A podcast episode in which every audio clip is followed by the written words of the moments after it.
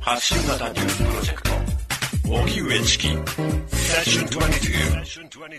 セッション22 TBS ラジオキーステーションに荻上チキと、南部ひろみが生放送でお送りしています。ここからは特集メインセッション。今夜のテーマはこちらです。メインセッション取材報告モード。荻上チキの香港取材報告第2夜。香港の街を歩いてその生活を知る。というわけで今回8月31日から9月1日、え香港の現地を取材してきました。はいで昨夜は8月31日の大規模なデモが中止をされたのだが、うんそれでも、えー街に出て行進をする、抗議活動をしようとする、その市民の方々を取材し、その模様をお伝えしました。はい。で、香港に行くとわかるんですけれどもですね、あの、メディアではあちこちでデモが起きていて、そしてそのデモでは放水やら、あるいは催涙ガスやら、あるいは火炎瓶やら、様々な、あの、過激な行為が、うん。はびこっているという、そうしたあのイメージがあるんですが、はそういったような場所から一歩離れると、えー今まで通りの日常や買い物や観光客というような、あるいはその学校があったり、あるいはその仕事があったりということになっているわけですね。といってまあ2日前までは、あの、香港夏休みで、えー昨日から学校がスタートということになるんですけれども、あのー香港のこの抗議活動、それがですね、どういうスケジュールなのかということは、あの、市民団体などからも事前にスケジュールが出されています。はい。なぜスケジュールが出されているのかというと、たくさんの人たちが参加するから、こうなってるよってことをアピールするんですね。で、もともと31日は中止されたけれども大規模デモがあって、で、翌日は一部の人たち、これはあの全体が参加するというわけではないんだが、一部の人たちが空港を止めようっていうような形でこう、声を上げていたりしていて、はい。ニュースになってましたね。で、他方で、え学校が始まってからは、学校をボイコットしよう。というような、そういったような呼びかけが、あの、全国的にこう展開をされていたという状況があったわけですね。まあ、そんなこんなだったので、えーいろいろとデモが行われる一方でのその日常的風景というものを見ないと、はいまあ、香港の実際というものも、うんまあ、わからないし、あるいはその、やっぱり日常的風景を見て、そして、なんとなくメディアから向ける、今の香港危なそうだから行けなさそう、みたいな、そうしたようなものとはまた違う風景もあるから、広がってるね行きたきゃいけなっていうようなことも、やっぱ伝えることも大事だとはい思ったんですね。だからあの、私あの、月曜日に帰ってくるっていう結構なスケジュールだったと思うんですけども、あの、場合によっては帰ってこれないんじゃないかって心配される方もいたかもしれないんですが、はい私も心配してました。はい。一応そういったスケジュール立てになっていたので、ええまあ、泊まるには泊まるだろうけれども、帰っては来れるんじゃないか。まあ、帰ってこれなかったとしても、日本には神保哲夫さんも他にもいろいろいるし、そうですね。いう神保さんのスケジュールを仮押さえしたりして、あの、婦人で。一応の保険も用意してたんですけれども、このように帰ってきてですね。ありがたいことですはい。まあ、お土産話というか、はい取材報告をしているということになります。で、え今日はですね、そのえ日常編ということで、えー実際のその、まあ、市民の抗議活動があった翌日、私たちスタッフはですね、なるべく今日は街を楽しもうということで、街のいろいろなお店に行ったりとか、あるいはそのいろいろな公園とかを見たりとか、街を歩いたりとか、あの、そういったようなその、はい、お散歩モードで行ったわけですね。はい。その、えー、模様をですね、今日お伝えしたいと思います。楽しみではいす。。で、案内人の方がいまして、はい。昨日に引き続き、香港情勢に詳しい立教大学教授の倉田徹さんと、はいそれから香港在住のえー森山純子さんという方にも案内をしていただいてですね、でもその森山さんの娘さんである、その15歳のえーともかさんにも来ていただいてですね、ええええまずは朝、えー、ヤムチャのお店に集まりまして、はい。ヤムチャを楽しみながら、香港の日常の風景やいろいろな文化などについても尋ねています。というわけで今あの、ヤムチャのお店に、えー、倉田先生に案内していただいて来ました。この店はよく来るんですか、そうですね、何回か来てますね。なるほど。もう、今朝の10時ですけど、はいお客さんたくさん来ていまして、まあ皆さんもう食べ終わって、まったりされてる方多いですね。もうここはただ食べるのが目的じゃないですからね、やっぱりその一人で新聞読んでるおじさんとかいますけれども、まあ、あの早くから朝からやってきて、のんびりと、まあ、休日の朝を過ごすという、まあ、やっぱり特にお年寄りが多いですよね、ただこれ、昼ぐらいになりますと、多分あの家族連れでいっぱいになるんじゃないですね。なるほど、なるほど。ちょうど狭間の時間ですよね、朝一で行く人たちと、この後昼なるほど。でこれでもまだ静かですよ、これは、んえーこれからもっと賑やかになります。いや、ちょっとヤムチャ頼みますか？そうですね。じゃあ、じゃああの鉛筆をそこら辺にありますか？あ、あありがとうございます。これはですね、まあ注文なんですね。そうですね。まああのメニューがメジャーなんですか？柿注文は。もう。えーこれじゃないと、うん今昔はねワゴン持ってこうやってこれこれってやったんですけど、今はねそういうお店少なくて、なるほど。えやっぱり蒸したやつ食べたいですね。適当に言っていいですか、はい。えっ、とじゃあエビ餃子エエビ餃子にエビシューマイ。エビシュこれ2つずつぐらいいきますかね。あとこれ肉まんみたいな。あありますね、チャーシューマンこれがチャーシューマンええ少し甘甘めのやつですね。普通の肉まんはないかな。あれはあれはあれは中国大陸の方ですと肉まんですけどね。こちらではチャーシューマンがメインかもしれないおかゆ一つ置いときましょう。これいわゆるその広東風おかゆでちゃんと出汁の取れてるはいはいはい。味の濃いものですね。これかぼちゃですよね？あそうです。あよっぽど。え？えー、とあとはですね。すみませんこれいいですか？あハムサゴックはいはいはい。2つぐらいいきますか？香港にとってヤムチャとは何ですか？まあ文化ですよね、結局その字で書いてあるのはお茶を飲むと書いてヤム茶ですけれども、まあ見ての通りですね、お茶を飲むだけではなくて、いろいろな食べ物を食べると、それさらにそれだけでもなくて、まあ大体新聞を読んでる人も多いですけれども、あの優雅に朝やお昼を過ごす、そしてあとは、えーいろんな人と丸いテーブルを囲んでおしゃべりをするとか、で特にその家族とか友達ですよね、まあこういった人との、えー時間を過ごすっていう、そういうまあ社会的な機能といいますかね、それを持ってるものですよね。このお茶文化って中国にもあるじゃないですか。はいはい。でイギリスだとこのアフタヌーンティーとかねまた紅茶を飲むっていう文化があるじゃないですか、はいでも香港はどちらかというと中華式がそのまま残ってる感じですか？うん、そうですね。で中でも特にその、えーどちらかというと中国の北の方ではですね、本当にお茶を飲むだけっていうような、まあ、喫茶のけ文化が強いかもしれませんね。でこちらの方ですとヤム茶と称して実際は食べ物を食べてる、あるいはその、まあ、それ以上におしゃべりをしてる。そっちが重要ですよね。なんでしょうね。お年寄りの文化なんでしょうね。やっぱり。で朝まずまずそもそもですね香港の若者はこの時間まだ動いてない人が多いと思います。寝てる。寝てるとか寝坊ですからね彼らは。夜は遅いですけれども。朝から動き出すのは大体お年寄りなんですけれども。で、まあ、香港観光に来られる方はね朝もし例えば10時とかに街に出ても、ね、お店があんまり開いてなくて困るっていう人多いと思うんですね。買い物とかはお昼ぐらいしか開かないお店も少なからずありますのでですからもうこの時間は街に出るとしたらもうこういうことぐらいしかない。朝ね駅着いたらシルバー層とあれは東アジア系のフィリフィリピンなのかな？メイドさん。あメイだと思いますな何とかメイドさんなんですか？はい、あのー、香港だと、まあ、英語ってヘルヘルパーって言い方しますけど、あの日本日本香港在住日本人だとアマさんっていう言い方をしていて、まあ、メイドさんですね。えー、いや駅であのたくさんの方が日曜日お休み々なんです、大体。あのー、何曜日でもいいんですけど、ほとんどのお家ではやっぱり日曜日をお休みにしているので、週1回お休みで、それが日曜日で。であのその日はその勤め先であるところの家にいなくていいので、街に街に出て、であのまあ教会行ったり、キリスト教徒の。なんかねこう大皿に料理持った人とかがとにかくみんなで集まるんですよ、公園とか、その公共スペース、あの集まっても怒られないようなところで、ものすごい人数集まって、ピクニック見たりしてます。来たのみたいな挨拶をあちこちで交わしててだから荷物大きいから旅行旅行じゃないなと思ったんですけど最初あのなんか最初見るとびっくりするんです。けどその今ご覧になったの駅だったからそうでもないかもしれないですけど公園とかに行くとい一瞬ですけど一瞬ですけどこのホームレスの集団は何みたいに一瞬ですよね。おー。思うんですよ。であの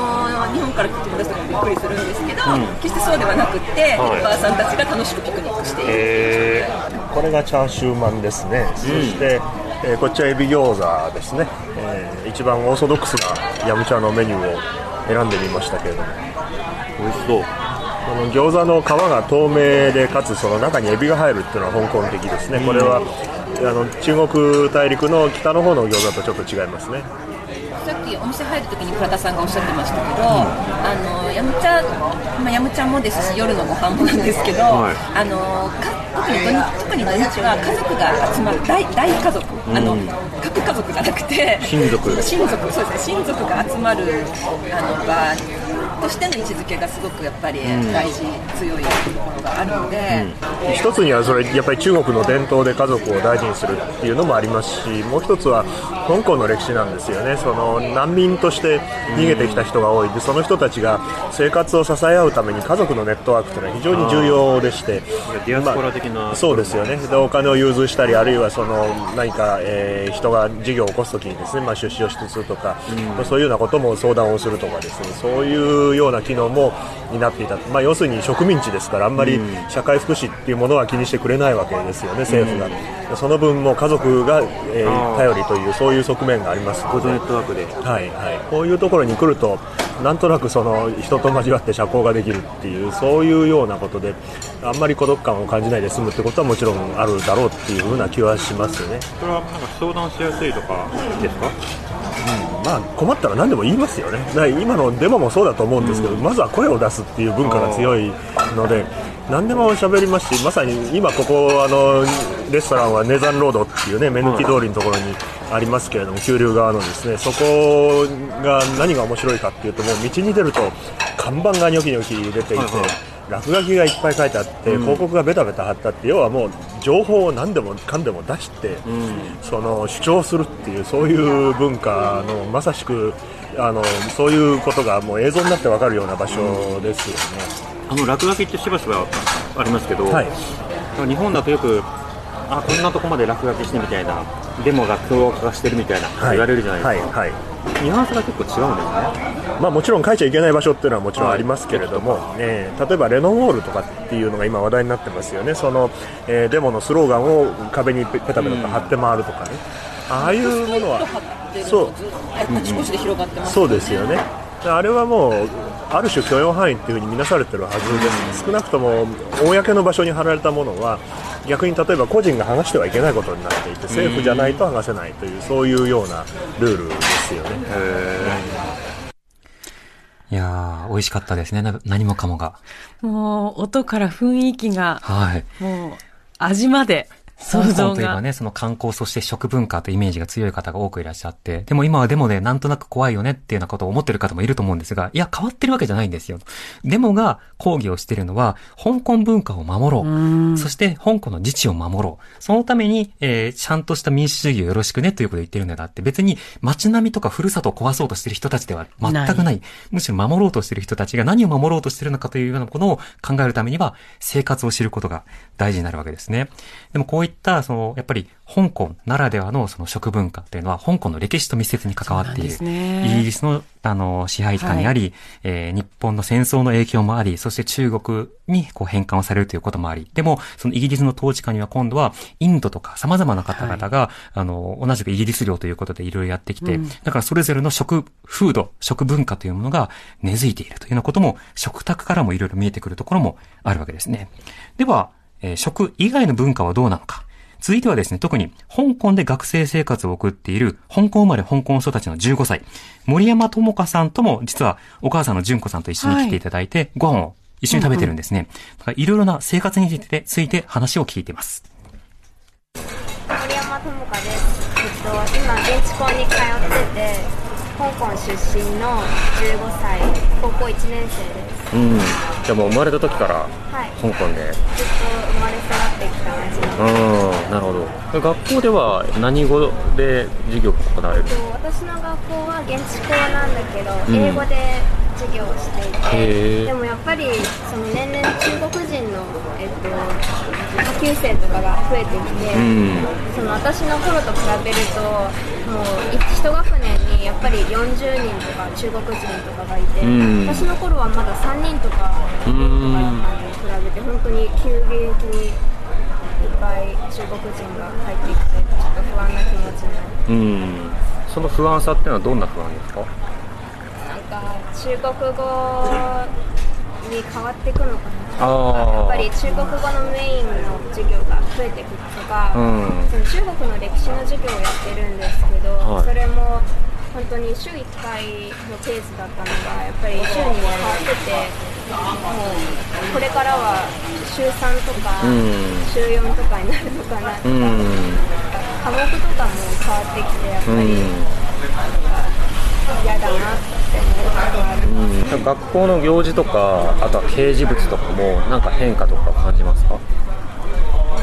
ん。やっぱり学校は中立的な立場を取りたいっていうスタンスだから、うんその表向きはそういうことはしてないんだけどやっぱり生徒たちは自分の行動をとってその校長先生にレポートを日課に出すとかってあのインスタで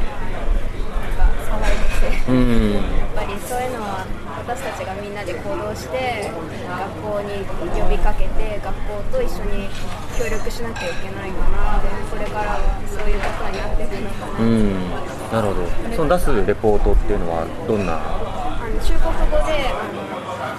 まず6月から7月あたりに Google フォームでその生徒たちとあの昔の学生たちにアンケートを取ってその今の状況をどう思ってるかとかそのこれを変えてほしいとかその心理的な影響があるとか、うんとその学校をストライキしたいとか、そういう統計を授業ボイコットですね、うんでそれでその統計をとともに私たちはどうこう思います。これをこうしてこうしてみたいな、そういうレポートを学校に提出する。なるほど、まあ、要望書のようなものってことですね、はうん。それに対して学校の先生って結構協力的なんですか？ああ学校の先生はあの昨日も山手の駅の前にいたって言ってて、その学校の先生もインスタでフォローできできるからその状況とかもやっぱり分かってきて先生たちがどんなスタンスでいるとか、そういうのもやっぱりみんな香港の市民だから、香港生まれ香港育ち香港の先生だからそう香港を応援したいみたいな、そういう気持ちはやっぱりすごい強いと思う。うん。ちなみにこれテレビでゆるキャン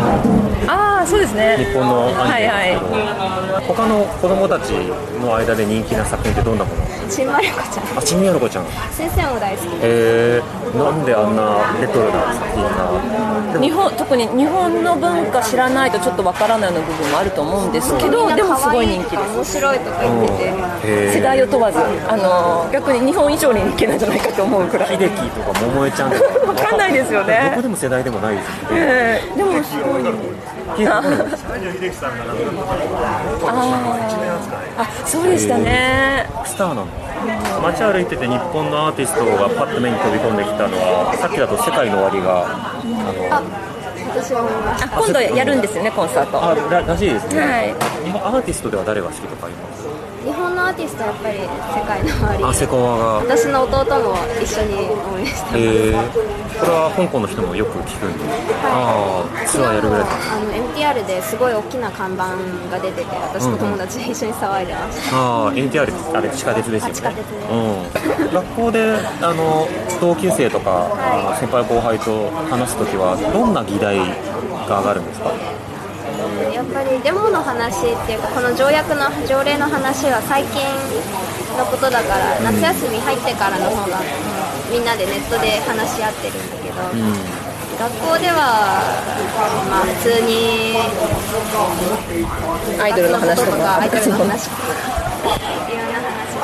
うんなるほど。ただそのさっきお話したようにその今回のデモに限らず真面目に議論するっていう傾向があるので、へー例えばあのトランプがどうだとか、はいはいはい。えーあの先生も。うんそうねそうそうあとその先生とインスタでつながるっていうのが日本だとありえないと思うんですけど、はいはい、い。やそもそもネットだ日本だとネット禁止ですからねやっぱりそうなんですか？スマートフォン持っちゃダメとか持ち込んじゃダメとか。家で見るっていうんでも先生とつながるっていうのはないですよね。あえーでそれがかなり違うという思うんですけど。間違いがあってはいけないとかって言われますなので先生も交えていろんな話をしていて先生も別にあの上からこうあの抑えなんていうんですか？その話をコントロールするとかじゃなく本当に一参加者みたいな感じで話をしてたりするんですよ、人気のなりたい職業って今若い子の人何なんですかちなみに日本だと1位が YouTuber 今や1位ですか？1位ですあの トップ10に入ってるとかじゃなくて。ダントツでへー。あ香でも港人はなんかお医者さんになり医者たいって。弁護士ですいまだに。友達もあのここのサマーコースとかであの香港の香港大学の理系の部門に体験で3週間ぐらいナースできる、その体験型通いの教室を開いててそこに行ってる友達とかもいていやーこんなにナースになりたい人がいると思いましたでもデモとかにもね、ナースの人とか、ドクターの方とかが参加をして、なんか、いいなって。ナースと、あ、ナースとかね、男性看護師と女性看護師のカップルが、ボランティアに昨日来ていて、で帰り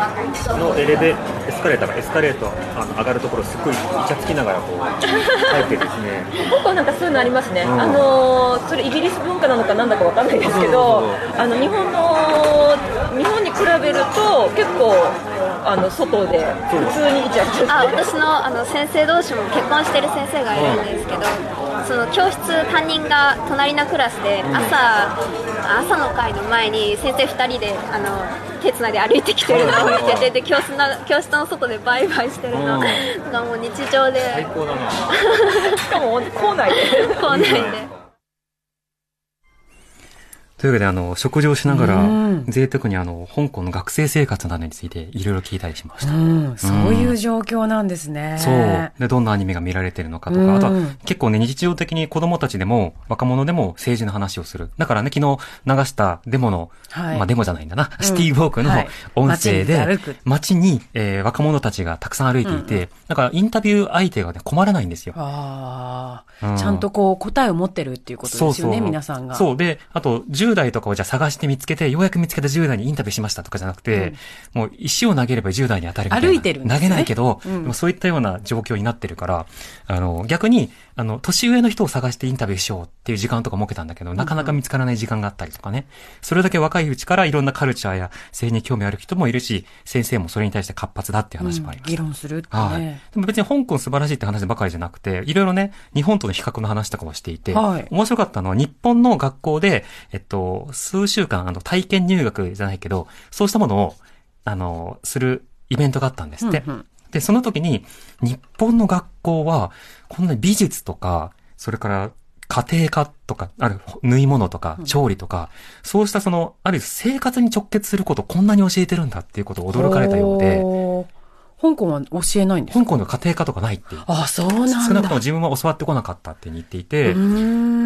あだからかどうかわかんないけど、結構料理がそんなに細かくできるっていう、あの人たちは少ないっていう話をしていて、へえ、やっぱカルチャーが違うんだねっていう話とかをしてました。へでも一方で歴史の授業とか、そうしたものに最近の政治的なテーマとかを取り上げて、みんなはどう思うみたいな話をどんどん言うと。うんでその時学校の先生とか学校側は中立だから、生徒たちを誘導することはしないんだけど、活発な議論を促すんだって言っていて、あ、そうなんだ。日本だと中立っていうのは、政治的なことを話しちゃいけないっていうことを指すんだよっていうふうに言ったんですよ。そしたら驚いてました。それは驚くでしょうね。うん日本では政治的なことを話すやつは偏ってるやつだって思われてしまうんだよって話したら、え？って前提が全く違うってことですもんね。そうですねあくまで議論の場を用意するけれども、それに対して誘導しないっていうような、そういったような授業体験とか聞いて、ああ、それぞれの良さみたいなものが違うところで出るんだなっていうことも思ったりしました。さて、食事をとったらその後したくなるのが腹ごなしの散歩ということで、食事を終えて、山茶を終えて、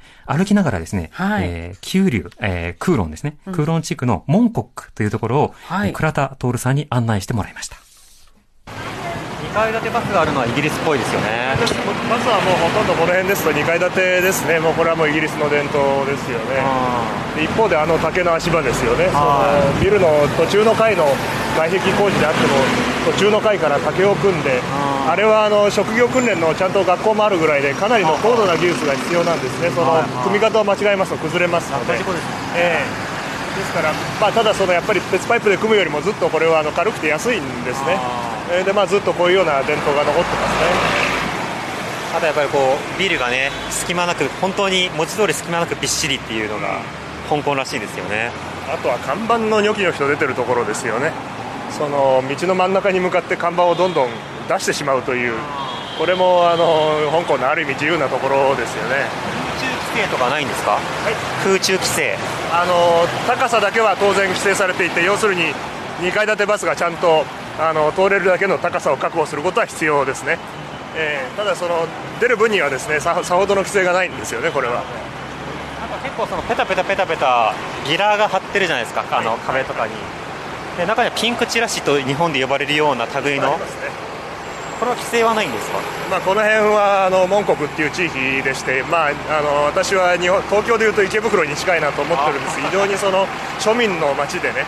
であの買い物も便利ですし交通も便利ですけれども他方でそのかなりあのこういう、まあ、ポルノ産業みたいなものもね非常に発達していて、まあその宣伝もいっぱいありますけど、まあ、これもまあ規制らしい規制はないですよね。あとは薬局とかなんでしょうね。もうこの辺はもう商店街って感じですかね。そうですね。薬局はねここら辺はもう爆発的に増えたんです。それはあの中国からの観光客が、まあ、ドラッグストアでね化粧品とか粉ミルクとかそういうものを求める人が多いものですからそのいわゆる爆買いによってですねその非常に薬局は増えたっていうことですね。あとはそのここの角もこれはあの宝石店ですけれども、これも主に中国からの観光客の人が一番喜ぶということでそういうふうにだんだん街が変わってきてますよね。香港の住居は日本と比べて狭いですか？広いですかもちろん狭いですね、あのー最近ですと非常に社会問題化しているのは、1個のマンションを部屋ごとに別の人に貸すっていうね、そういうような、まあ、シシェアハウスといえば聞こえはいいんですけれども、もう、あのー例えば4畳半ぐらいの部屋に2段ベッドをいいくつ入れてですねどうにか暮らすとかそういうような暮らしが非常にその社会問題になってますね。ササイドのストリートとか入った方が楽しいところありますかね？もしね興味があれば、はい。あのオタク文化の中心がそこにありますよ。大好きです。あじゃあ行ってみましょうか、えー目の前にある建物なんですけれども。えー。日本でいうと中野ブロードウェイみたいな感じあそっくりです。おう。えどの建物です？えー、とあそこの右右の渡った向こう側なんですけど神話中心って書いてある、えー黒い看板が出てるんですね。あれです。そこは空手道の学校の宣伝ですしね。クーロン空手道場。強くなれそうですね。クーロンってだけで強そうですよね。ねでもクーロンって別に空手の街とかではないですよね。あーまあ特に関係はないんですがでも例えばあのイップマンとかね。はい。あのブルース・リーが学んだ、えーそういう道場実実運動とか、まあ、そういうのは、まあ、あのこちらの方ですよね。えブルース・リーは今でもヒーローだけどジャッキーはもう過去の人。ーそれがもう一般の香港の見方ですね。あと体制派。そうですね。体制寄りになっちゃったっていうことですよね。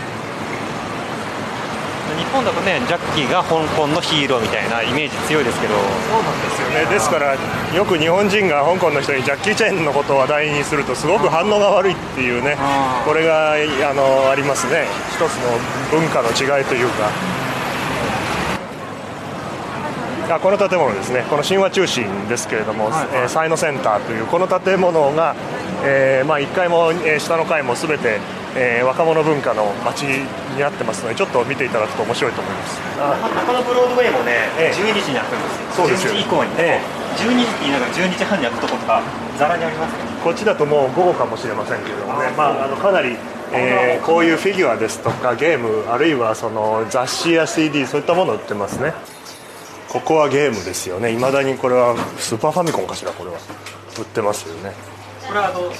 すよあの任天堂ああゲームウォッチがある。とえこれはゲームえこれはゲームボーイですね。そうですよね。いっちゃん最初のゲームボーイもありますし、あとはこれディスクシステムだ。すごいですあディスクシステム懐かしいな。スーパーファミコンは超級任天堂って書いてます本当だ。スーパーですよね。うん。えーっとこれは、えっと、699ドルディスクシステムが。え1万円ちょっとになりますね。まあ主に音楽でしょうねここら辺は。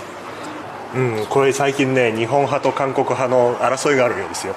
日本が好きな人と韓国が好きな人って比較的喧嘩するっていうんですよね。どっちがいいかって仲良しよね。同じオタクじゃないか。途中階でもしトイレがあったら行きあトトイレここですトイレはね香港は鍵がかかってるトイレが多いあんですよ。あコインとかもらうコインじゃない。あのお店を使った人以外には貸さないっていうことですよね。それはあのこれも一つの伝統で、1960年にひどい60年代にひどい水不足がありまして、それ以来ですねトイレの水もかなりあのみんなが争って使うものですから、えー規制をするようになったっていうお店が多いんですよね。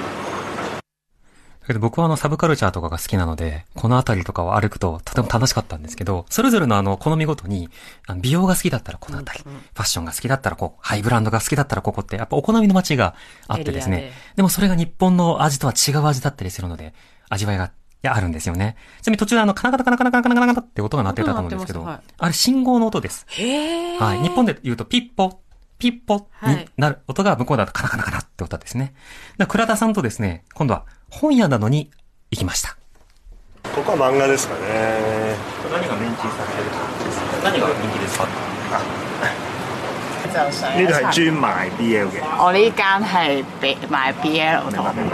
このお店はですね、あの BL 系の漫画をえ専門に扱ってるらしいです。なるほど。はいはい。そのその他のものであれば、あの他のお店行って行ったらもっといろいろありますよというお話ですけど。ビールディングが一番人気のジャンルは何ですか？咁邊一個比較受歡迎嘅呢？咁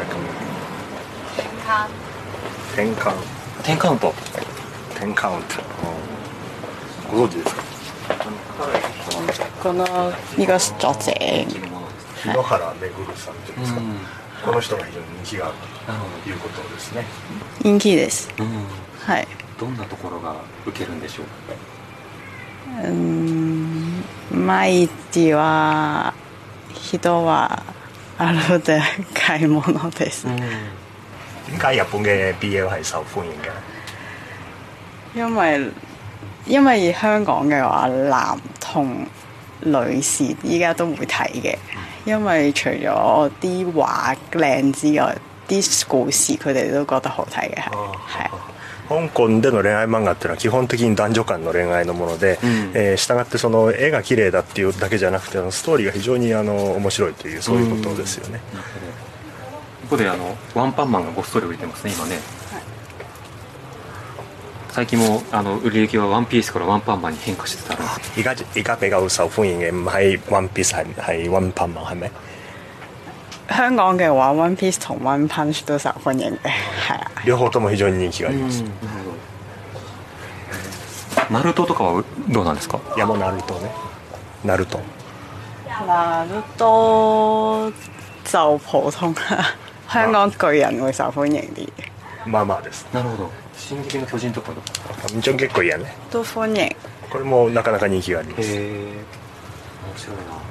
進撃の巨人はストーリーが香港と関わるんですよねやっぱり壁の中に閉じ込められている人たちに外から巨人が来るっていうのが、香港に中国大陸から人が入ってくるっていうニュアンスですごく政治的にあのメタファーとして使われましたね、うん。なるほど。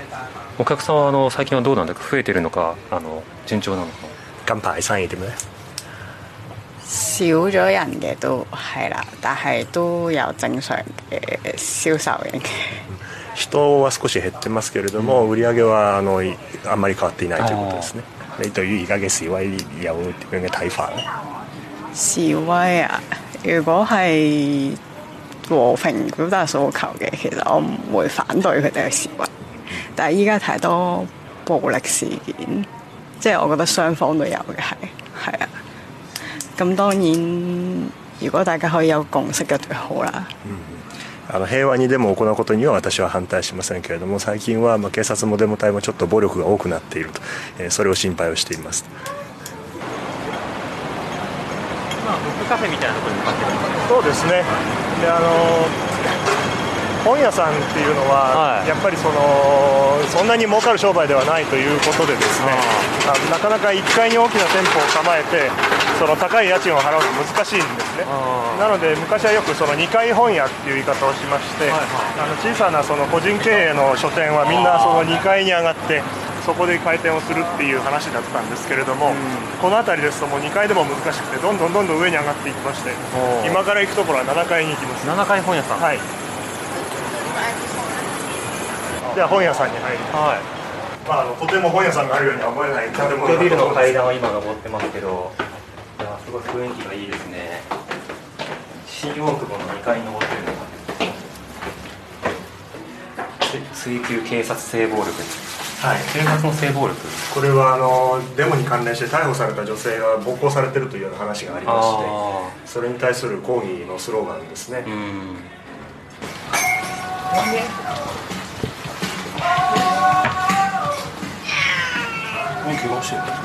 固めないんですよこの子はね香港のお店ってねこうやって店長に。猫がいるって多いですよ元気ですも結構高齢なんですからね長いこといるんですよ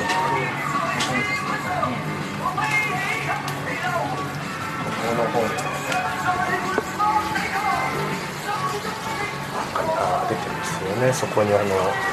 売上ベスト10とかねあなる 10, 15ですか。この店の。そうですね。やっぱり非常にその政治的な本が多い。どんな本が並んでるんですか？一番上のはこれはあの香港中文大学の有名な政治思想の先生が書かれた本ですね。うん。非常にその雨傘運動の頃から、えーまあ、思想的な面でかなり影響を与えてる人で、まあ、中国大陸にもね結構ファンがいるうん。人ですけれども、どんな主張されてるんですか？彼はやっぱりかなり民主派寄りですよね、うん。その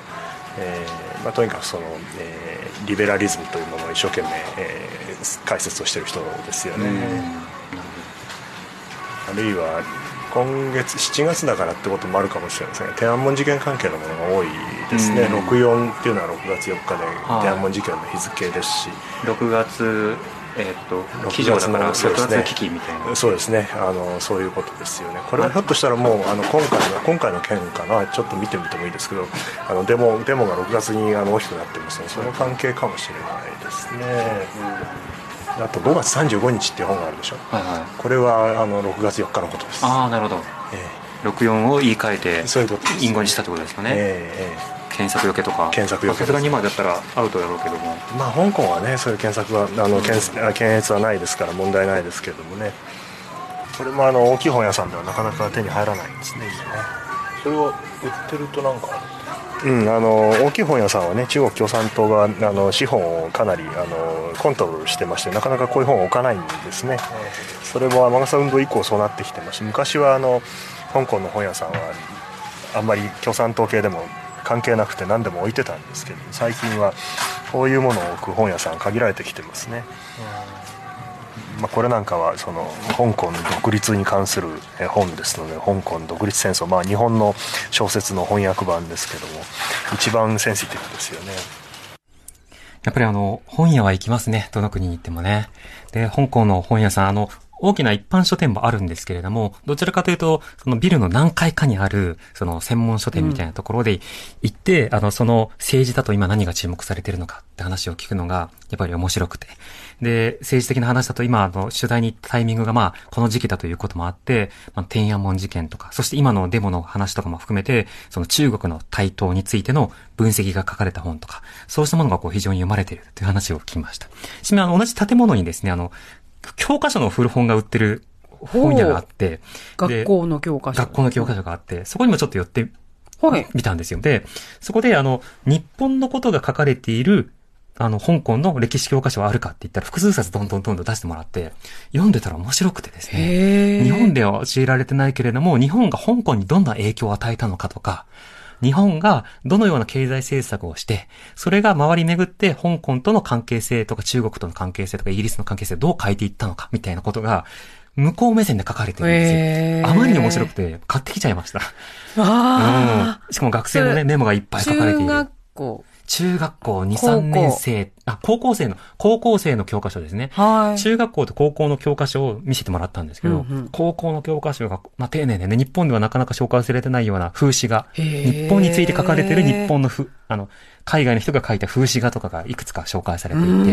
の、経済にこう抱きし、抱抱きし、ハグしに行く日本、他のものをなりふり構わず、ハグしに行く戦後の日本みたいな姿とか。香港から見るとそう見えてたっていう。あの、香港からというか、それを書いたのは風刺が別の、あの、西洋の方だと思うんですけど、そうなんですね。あの、戦争放棄のポジティブな絵と、そういう、その、エコノミックアニマルな側面とうーか、んいろんなものが紹介されていて、そういったものをパッとこう、偶然目に留めるのも、やっぱ面白くて、旅ならではという感じですね。さて、お知らせの後にも、様々な方に話を聞いています。Session 22. Session 22. TBS ラジオキーステーションに生放送でお送りしている、荻上チキセッション22。今夜のメインセッションは、荻上チキの香港取材報告第2夜、香港の街を歩いてその生活を知る取材報告モードでお送りしています。はい。続いてはですね、えー民主派団体デモシストのアグネス・チョウさん。はい昨日もあの、政治的なテーマでインタビューを伺って流したんですけれども、実はアグネスさんのところに今回旅に行くもう一つの理由がですね、アグネスさんのオタトークを聞くというか、うんアグネスさんの日常についてもインタビューをしたいっていうふうに思ってたんです。はい。で、それが今回のその取材で叶ったので、えー香港の街の話とか、それからアニメなどのサブカルチャーの話を聞いてみました。アグネスさんにはいつも政治の話を伺ってますけど、その今日はちょっと生活の話も伺いたいんですよ。アグネスさんはあの出身はどちらですか？出身は、まあ、香港ですけれども香港の台北という場所ですね今はいまだ台北に住んでいますなるほど。うん台北っていう街はどんな街なんですか？そうですね結構田舎の方であんまり観光客が来ない場所なんですけれども私にとって、まあ、観光客も少ないし、えーでもすごい静かな場所で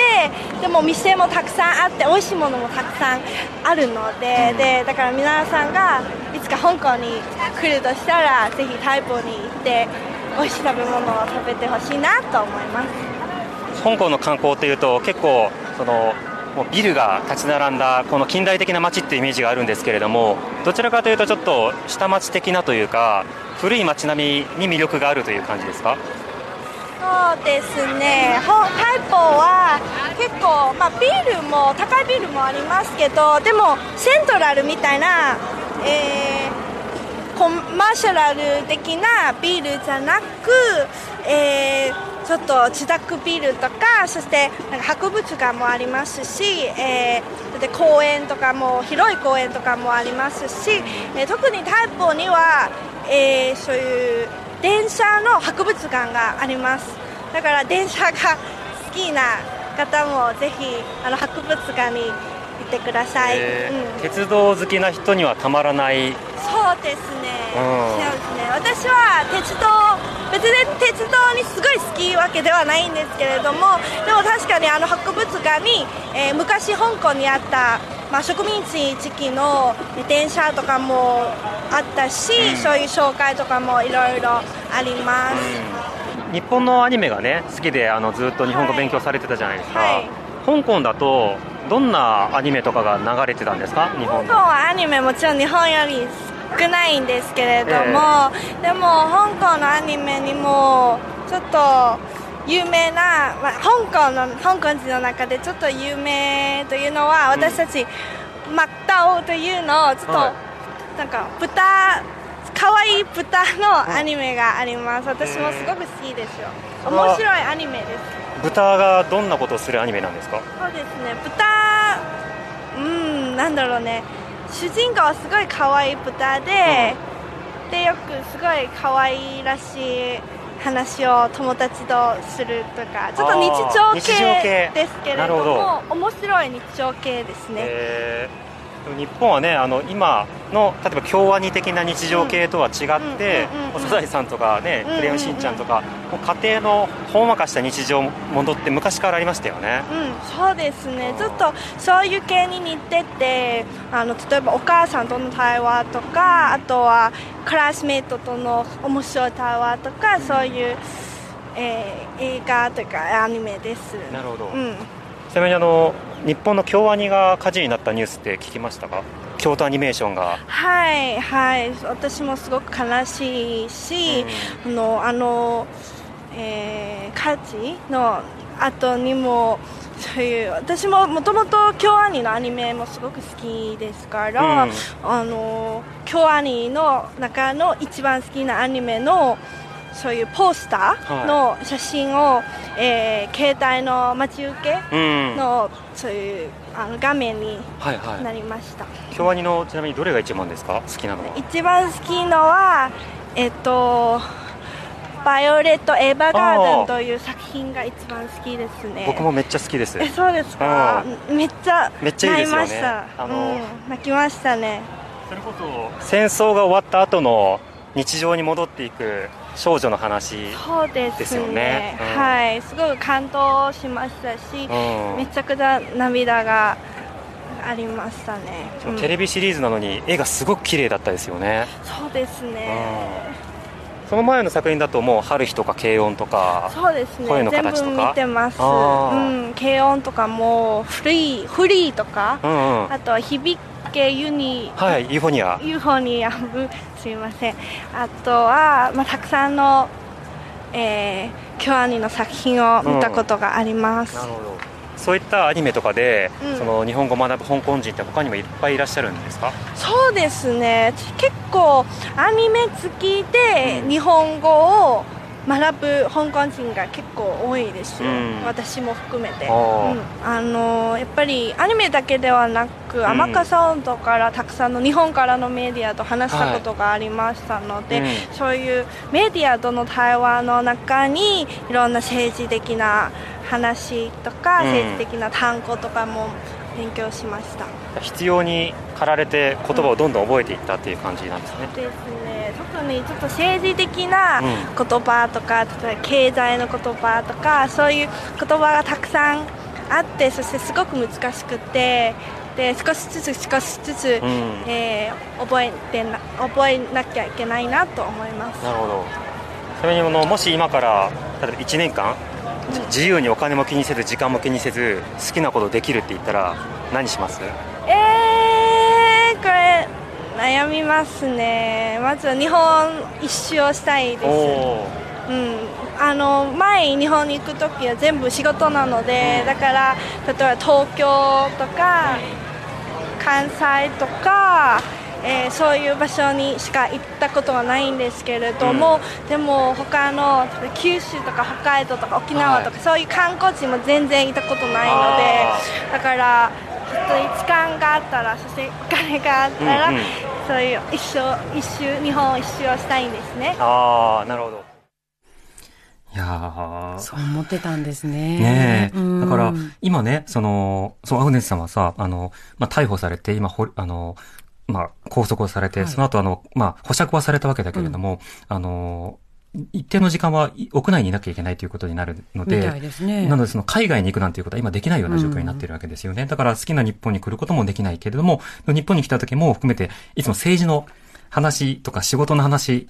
だけでこう来てしまうことが多いので、やっぱりデモとかそうしたものの先にあるものというのは、そうしたアグネスさんが、えー普通のオタクとして、日本とか好きなところで消費をできるとかですね、あるいはそのいろいろな本屋に、うん。あの好きな商品が当たり前のように検閲なく並ぶ。やりたい状態を守るとかそうしたことの生活を守るために政治があるのか、うん。いうようなことも逆にこう見えてくるような話でしたね。でしたね。でもその政治の話をするときとはまた違って、声がこう跳ねてるというか、うん危機としているアグネスさんの様子も伝わってきたかなと思います。続いてはですね、香港でフリージャーナリストをしている、えー、菅新海さんという方にお会いしまして、この方あの、普段この番組にも出ていただいている毎日新聞の、あの、福岡静也記者にですね、はい。あの、今地元でこんな記者さんがいますよという形で紹介をしていただいたので、うんうん。その地元で今フリージャーナリストをしている、えーこの菅さんに今の香港の文化の話などを伺いました。お仕事を伺ってもいいですか？うん。えーお仕事は記者です。あの6月から自分のメディア C という香港フィッシュほとんどは特集。香港の特集を、えー作ってあ載せて外国向け台湾とか日本と、あの中国人に。どんな記事を書いてるんですか？まあ最初スタート 前の計画はそういうデモばかり取材するメディアじゃなくてもっともっと香港の面白いの、あのフィーチャー特集。あの生活のあの例えばあのウェットマーケットとか、もっともっと外国わからないところを香港のこともっと書くもっと特集する、まあ、昔の仕事は4年間あの民衆民衆雑誌の編集と記者やってたのでだからそういうこともあの僕はもっと頑張りたいなと思って。なるほど。まあ当初の予定ではもっとカルチャーとかいろんな記事を書きたかったのがちょっとデモが始まって、しかもどんどんどんどん大きくなっていったことから今はデモの情報を発信しているという。そうそうそうそう。やるとしたらどんな特集やりたいですか？えっ、といろいろあるんですよ。香港はチャチャン店わかる？チャチャン店チャチャン店のそう超面白いですよ。チャチャン店の歴史とか。チャチャン店って何ですか？チャチャン店ってあのどういうなんかチャチャン店英語はレストラン？どういうか喫茶店？あ喫茶店。そうそう。そう。喫茶店とか。ファミレスに当たるようなやつ、そう。あ行きまし行ったやつ？初日行ったやつ。僕らあの香港に来て初日に行ったのが、もうなん。かファミレスと喫茶店の混ざったようなお店でそうそうそうそうパッと来た印象は日本の名古屋みたいだって思いましたああ名古屋ってか。あの喫茶文化だけど出てくるメニューが小倉トーストとかなんかいろんなものが混ざったメニューで。だからそういう部分がもっともっとあの書きたいです。もうだんだん柔らかく柔らかくというかもっと生活っぽいうん。記事を書きたいです香港のいいことは紹介したいんですうん。あの特に例えば日本でねあの今、香港のニュースっていうと、まあ、デモと警察と衝突して、で香港行政が答えなくてで中国が介入してでその中国は今度アメリカと対応していて、トランプがなんか香港に手を出すならなんか貿易戦争を強化させるぞみたいななんかそういった舞台になってるって思われてると思うんですけど日本の人たちに香港これ面白いから来なよって言うとしたら、何見に来てほしいですか？あのいっぱいあげていいですよ。香港は、えー、と古い町、えー、と食べ物。食べ物香港はあのいろいろ料料理がある。广うん广州の料理。廣東は大きいからいろいろ細かくの料理がここも一応うまい料理はこっちある。さっき街歩いてたら本当にマルチルーツな街でうん。インド料理があったと思ったら、うん。そのさっき言ったよくわからないそのごちゃ混ぜの店もありでも、北京風も当然あるけれどもその韓国料理とかもちろんその和食とかもなんか妙なアレンジをしてそうそうそう。出されていて。混ぜてる。うん。例えば香港のあのベトナム料理。はこれは実際はベトナム料理じゃないんです。いうん。でもねあの中華風ベトナベトナム料理かな。あうまいよ、うん。うまい店があもちろんうまいんですよ。そう。だからあのいろいろな文化の、ま、混ぜてるんですはい、初日に食べたカレーがすごく美味しかったです。例えばソンワのウェットマーケットのいあの2階のあのミルクティーとコーヒーが一番美味しいですレッドマーケットって何ですか？ウェットマーケットは香港あの市場？市場。街市わかるんですよ。街市街市とか市政大楼とか。街市というのは、えーとまあ、そういう建物の中に入っている、えーとまあ、マーケットあのいろんな新鮮なものを売ってる野菜とか肉とかそういうところとあとそれに連なった露店で売ってるようなところですね、そういうのを、まあ、外市というふうにこちらでは言っています。はい。そう普通にあの安く肉とあの野菜あの買えるところです、さっきあの古い町がいいって言ってましたよね。そうそうそうそう。古い町ってどこですか特に？レッドマーケットは今改装してる。うん。そう。これはあの古い町です古い町うん。このでも古い町はだんだんなくなる。うん。香港ねみんななんかはあの政府が発展する。が好きだから。だから私もそういうあのメディア作るの理由はもし自分の歴史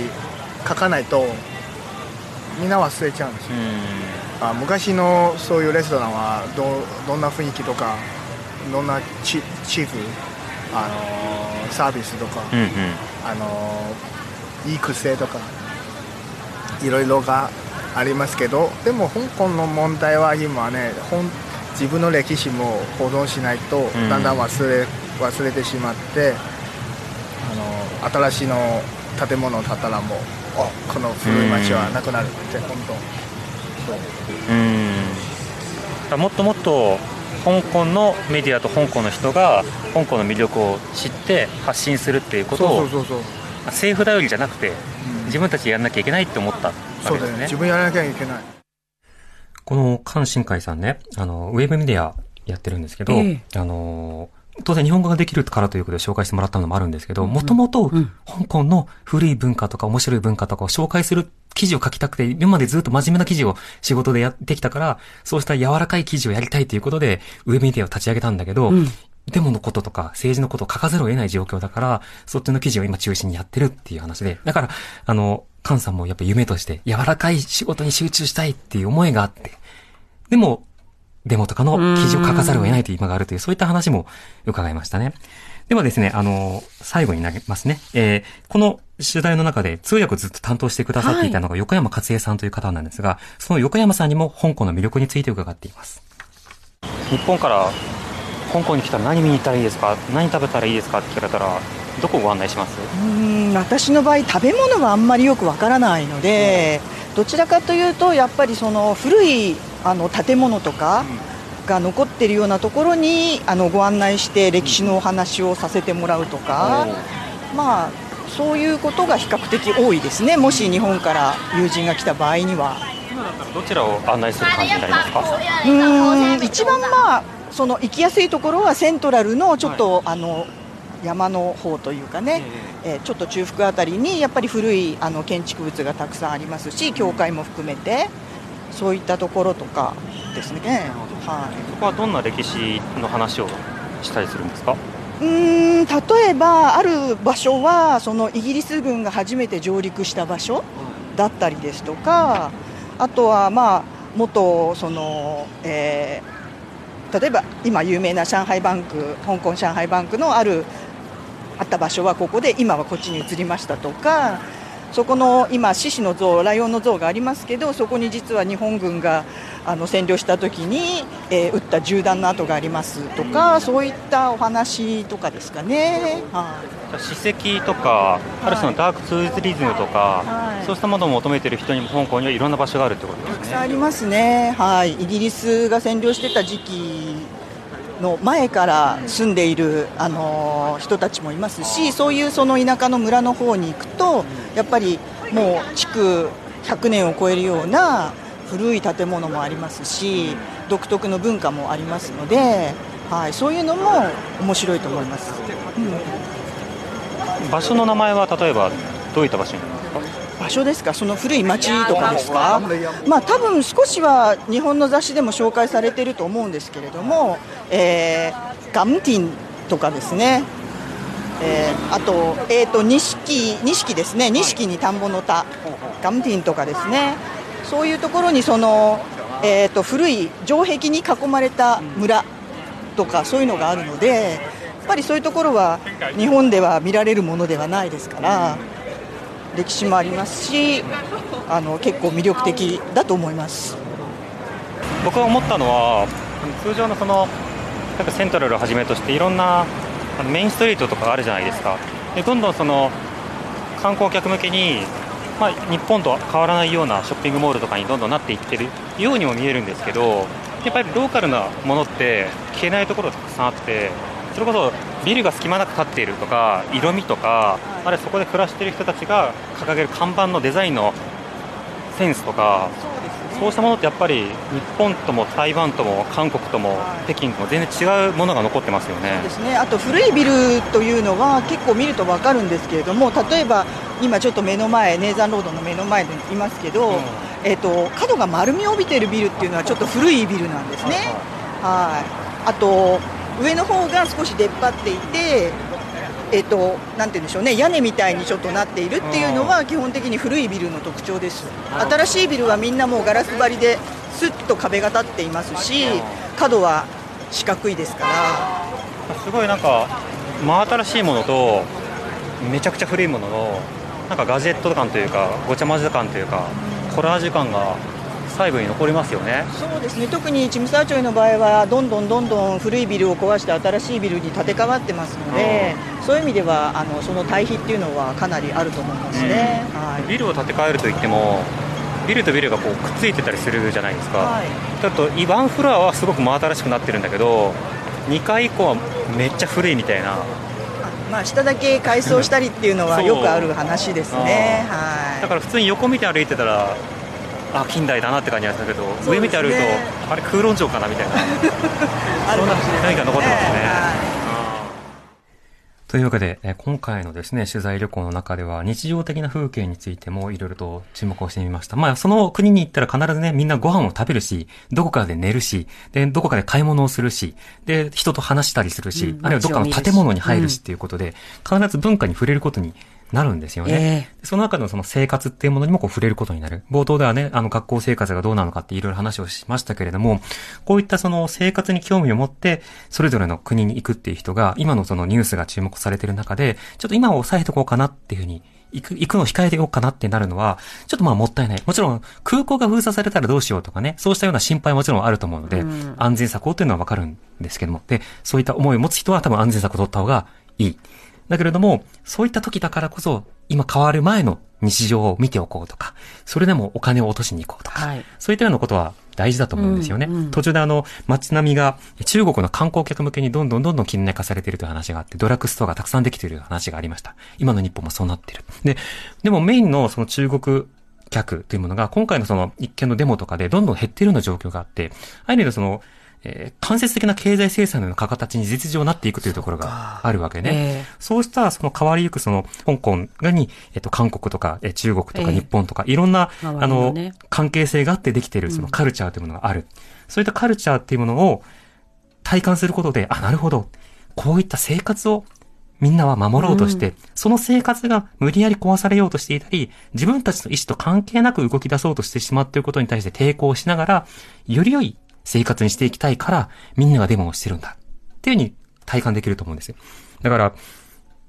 せっかく香港に来たのに、デモとかやって店が閉まってって思うかもしれないけれども、いや、それは、それですごく大事な日常が濃縮された場所に今行ってるんだよっていうことも言いたいし、多くの人たちにですね、この香港の街並みというものを、ちょっともこう想像しやすい状況になっていただくことで、これから香港に関するニュースがこう、耳に飛び込んできた時には、あ、ああした日常の場面で多くの人たちが今、議論をしてるんだなというふうに思い浮かべていただければ嬉しいなと思いますね。